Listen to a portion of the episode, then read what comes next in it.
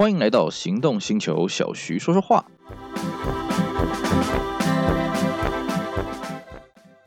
大家好，我是 Celsius，今天来跟各位聊一个我们之前有聊过好几次，但是我们是从对象的角度来聊的。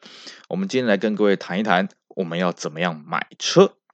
啊，首先我要先讲啊，那我们今天讲的不是要怎么样买新车啊，买新车这种事情，呃，说来惭愧啊，小弟活到这把年纪呢，还从来没有买过全新车啊。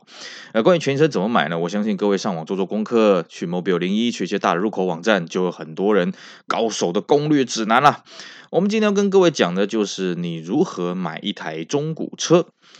听过我们节目的人都知道，我们之前跟各位聊过几次啊，你怎么样卖掉你手上的车？所以我才会说，我们今天的东西呢，之前有跟各位谈过，只是角度是从完全相反的角度来看啊。那我们今天呢，要跟各位讲的中古车呢，呃，其实也不限于说到底要几年份的了啊。你比方说你要三五年的啦，七八年的啦，十几二十年的，其实都是一体适用的了啊，状况都差不多啊。那我们基本上，诶，虽然说跟卖车的角度是完全相反的，不过其实很多思维还是共通的啦哦。首先，第一个，你要买车，当然你要先有一个预算嘛。那当然，我们之前的节目也跟各位讲过，说，诶，这个预算上你要怎么样去合理的安排。那一般我们都会建议说，你基本上你要买一台中古车哦，你买车的预算最好不要呃超过你实际呃买车的三分之二。也就是说，你至少留下三分之一的钱去整理这台车，去修这台车。那你确定你的预算了之后呢，你就要去找车了。那找车呢，在我们现在网络的年代啊，当然我会建议你以网络为主啦。也就是说，你。不要说哎，我一定要去中古车行去问啊，我一定要去呃路边去撕红纸什么的。这个年代我我只能说了，已经过去了。当然你说哎，我在网上面先看一看，我再去店家这样看，那当然是非常好啊。因为我相信这个年代也没什么人敢说啊、在网上面看一看就直接下单了、我觉得这是很危险的事儿。所以呢，首先第一个，你要怎么样找到你想要买的车呢？我相信从我刚刚那一番话，大家都知道嘛，那就是透过网络嘛，对不对？好，那网络上面你要怎么找到你要的车？那几个方法。法嘛，像我们之前跟各位介绍，你在卖车的时候，你几个平台嘛，呃，什么八八九一啦，呃，什么拍卖啦，呃，什么 FB 啊，是不是？那我们今天要来买车，我们当然也是透过这些管道下去找你想要的车嘛。那当然这部分如果会卡到问题的话，首先几个嘛，第一个就是可能你找的车真的是超级超级冷门啊，你的车子呢，这全台湾就没几台，或是大家都不想要卖。那么，或者是说什么呢？或者是可能你的找的方式不大对啊。像有一些人就觉得很奇怪啊。我也常常有人在问我说：“哎，小徐啊，这个我要找这个车子哈，有谁谁谁要啊？或是我自己想要，或是我身边有客人想要，哎，我都找不到车哎。”那我一听，哎，奇怪，这个车子听起来没有说很稀有，为什么会找不到？他就跟我讲：“有啊有啊，我上网啊，我都听你的，去这个网站上面找啊，去这个拍卖上面找啊，去 FB 上面找啊，都找不到车呢。”哦，是哦，那我大概研究了一下哦，会跟我问这种问题的人呢，绝大多数都是因为他搜寻的方法错误了哦。我们举个简单的例子，假设今天你要找一台啊一九九五年的 Toyota Tercel 手牌，那各位你会怎么去找呢？我得到大部分的答案就是，那我就去 Tercel 的俱乐部去慢慢翻嘛，大家看出来的广告嘛，哦，或者是我上这个拍卖上面打 Toyota Tercel 的一个搜寻嘛，哦，看看有没有人在卖手排。其实我听到这个，通常我都会觉得说，你今天既然都要找手牌了，那这个车本身就比较稀有嘛，那你当然就不能这样一页一页翻呢？为什么？你想想，当年 Tercel 在卖手牌跟自牌，它的销售比例是差多少呢？是不是？这时候你就用一个很简单的方法，你就打个关键字搜寻嘛，你就打个 Tercel 手牌，这样不就行了吗？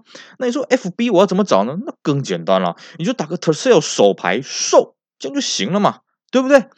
哦，一般你想一想，今天你有一台 Tercel 手牌，你要怎么把它看上去卖？你肯定也会这样子写嘛。哦，我是一台丰田的 Tercel 手牌嘛，对不对？总不会有一些人说，哎，我这个是手牌车，我故意就不写啊。你自己现场来看，给你当过惊喜。嗯，我觉得这种人我不敢说完全没有了，但是这种车子不在我们的讨论范围之内了。所以，首先就是第一个，你。要找对地方，你要用对的方法去找到你想要找的车哦，这是第一点。那么第二个是什么呢？我们刚刚有讲了，如果你的车子是非常稀有的，那要怎么找呢？好像之前呢有一个车友他就跟我讲说，哎，他想要找一个那个中华的那个 Zinger 手牌。那这个手牌呢，这个车子你说很稀有吗？嗯，坦白讲，当初真的是卖不多了哦。比我们刚刚举的例子 t e s l 手牌来讲，它的数量是少很多，而且据说有一大票都是卖去公家机关了。那么他就跟我讲说，诶，他去，他也是 Zinger 俱乐部的人呐、他直接去 Zinger 俱乐部里面找没有，然后呢，呃，又去上网争，争不到。诶，他讲了一个关键字，争车。其实啊，各位。我们在找车的时候呢，不只是我们可以被动的去看人家刊出来的广告，我们当然也可以贴征车文啊。哎呀，我我征这个 Zinger 手排啊什么的。好了，那我就看一下说，那你的征车文怎么样贴的？我看一下，看了我就昏倒啊。他就写啊，哎呀，呃，各位车友大大好啊，我小弟我需要一台 Zinger 手排啊，译者请报价附图，谢谢。我就跟他说，大哥，你这样子写谁会鸟你啊？有 Zinger 手牌的人，他们都是很惜售的啦哦，他们也不会说呃整天晃着人家说，哎呀，你要不要买？你要不要买？你要不要买？毕竟这个车稀有嘛。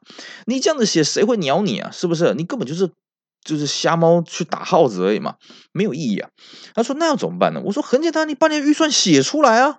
对不对？你看这个这个手牌车子，它的预算是多少？你就写出来嘛。你看一下它行情是多少嘛。那有人就会说了，那我怎么知道行情？哇，这个网络时代跟我讲这种事情太好笑了。很多啊，我们在网络上卖掉的车子，它其实文章是不会删掉的。你自己去打搜寻这个手牌售，其实你可能看到两三年前看的广告啊，或者是两三个月前已经售出了，但是它没有下架的广告，你大概就知道这个车行情在哪里了嘛，对不对？那如果说今天你急着要用车怎么办呢？把你的价格拉高了。我们举个例子，假设今天你要找一个某某个车子啊，它的行情可能是二三十万左右的，那你要怎么快速找到车？你就说我行情我高于行情十万块，我五十万现金购买。啊，重赏之下必有勇夫，那当然大家就一堆车过来了。不过这时候有人又会讲啊，啊，那如果这些车子来了，我真的要五十万买吗？当然不是啊，我我们很简单，人之常情嘛。你要我用高于行情十十多万、二十万的行情买，可以啊。可是你的车子也有那个水准。假设今天你是几乎是像零公里的新车，整个都是车库原漆，跑了大概一百公里，你说花个比行情贵个十十几二十万买，又很贵吗？当然不会啊。所以啦，如果今天你要找的车子是那种本来数量就少，然后你一时三刻找不到，可是你又急着要，怎么办呢？那就贴征车文，记得一定要把你的呃预算给写清楚啊！你写的越清楚，人家就越容易上门了。啊，这是提供给各位一个呃这个找车的一个方法了。好了，那你找到了车之后，你要怎么去判断这台车到底怎么样，O 不 OK 呢？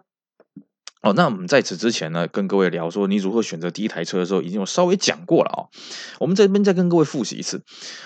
你要去如何判断一台车，一台中古车它是否值得购买呢？其实中古车它本来就是一物一卖啊，两台一模一样，出厂年份、配备一模一样、排气量一模一样的 Artis，它其实还是两台不同样的车子。为什么？因为它使用环境不同。那你要如何去取舍呢？既然东中古车是一物一卖，它的可比性很低，那就非常简单。首先，我都会建议你先去看一台最漂亮的车子，在这个业界里面啊，这你找的这个同级车里面最漂亮。哦，那当然它售价也是最高嘛，对不对？好，你找到了之后呢，以它为一个标准，你就去看比它低价，比方说比这台车便宜十万块的车子，OK，你去看一看。那看完之后呢，你再想一想，如果这台比它低十万块的车子，花个十万块，能不能整理到这台标杆的水准呢？如果花十万以内可以整理到这个标杆水准，那恭喜你，第二台车比较划算。哦，我自己找车也是这样的方法了啊、哦。所以呢，首先你要去做这样的功课。那这边我要先告诉各位啊、哦，我们在帮车友在找中古车，或是听车友在聊天的时候，中古车有个最忌讳的是什么？冲动。其实不要说中古车了，我觉得新车啦，买任何消费性的商品都有这个问题。有些人他就很高兴，哎呀，我今天领了年终了，哎，我今天怎么样怎么样？我看到电视上介绍这个车，我就非买不可，然后就噼里啪啦嘻嘻嘻哈哈的就去买那台车下来。这是一个很大的机会哦，因为冲动性的消费，你等你醒过来之后呢，其实你要背负的压力。那是很沉重的，所以我们都会强烈建议各位啊，你在挑选中古车的时候，你不要冲动的决定。哎呀，我看到这台车，我就是要这个，我就不管了，我就决定下去了。你会觉得这个很帅，是我以前买车也曾经这样，嗯，现场第一台车立刻现金跟他决定，好像很帅，买回来哇，修起来更帅了。所以我都会建议啊。至少你在挑中古车的时候，如果你的经验不是很丰富的人，你至少先看过三台车。我们这么讲，宁可错放，有可能你看的第一台车真的是非常漂亮、非常棒、非常理想、完美无瑕，但是我们宁可把它先放掉。为什么呢？因为你真的不知道这个东西到底是不是最高的标准，不知道，你也只好从错误中学习。各位，你要记住一件事情哦，在买卖中古车的市场上，有一句真理叫做什么？手上拿着钱的人是大爷啊。今天对于卖车的人来讲，你可能会遇到一些卖车，哎呦，我告诉你，我这个车子惜售，我这个车子很漂亮，你在外面找不到第二台。嗯，那我都会跟他说谢谢，那你好好珍藏吧，反正钱在大爷我手上。我们自己在卖车的时候也是一样，哎呀，卑躬屈膝，哎呀，大哥啊，我这个车子你好好考虑啊什么的。为什么？因为钱在对方手上啊，是不是？所以呢，在买中古车的时候，切记不要太冲动，因为中古车每台车的车况都不大一致。都不大一样，所以呢，先克制住自己心中的这个心魔，至少比较三台车出来。那你说，哎，那那假设我今天在台北，那有个车子在台南，在高雄，那个要怎么办呢？我会建议各位，如果你够喜欢这台车的话，下去一趟。当然，下去之前先跟卖方先问清楚啊，来，第一个车况有没有实在啦？第二个就是说，会不会中途有程咬金杀出啊？啊，第三个就是会不会他放你鸽子啊什么的啊？这种事情我们是看多了啦。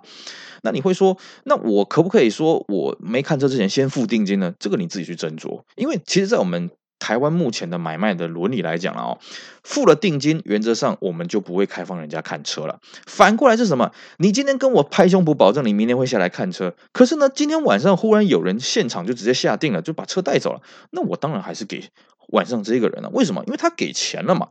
所以各位，你说定金这个东西到底该不该给？我觉得你自己去斟酌啊，因为。你没有定金定下来，人家当然心里面不安嘛。对卖方的人、卖车的人而言，他当然他的任务就是要把车子给卖掉啊。谁先拿钱来，谁就是大爷。所以各位，你在看的时候啊，你在看这些广告的时候，要不要付定金，你自己去斟酌。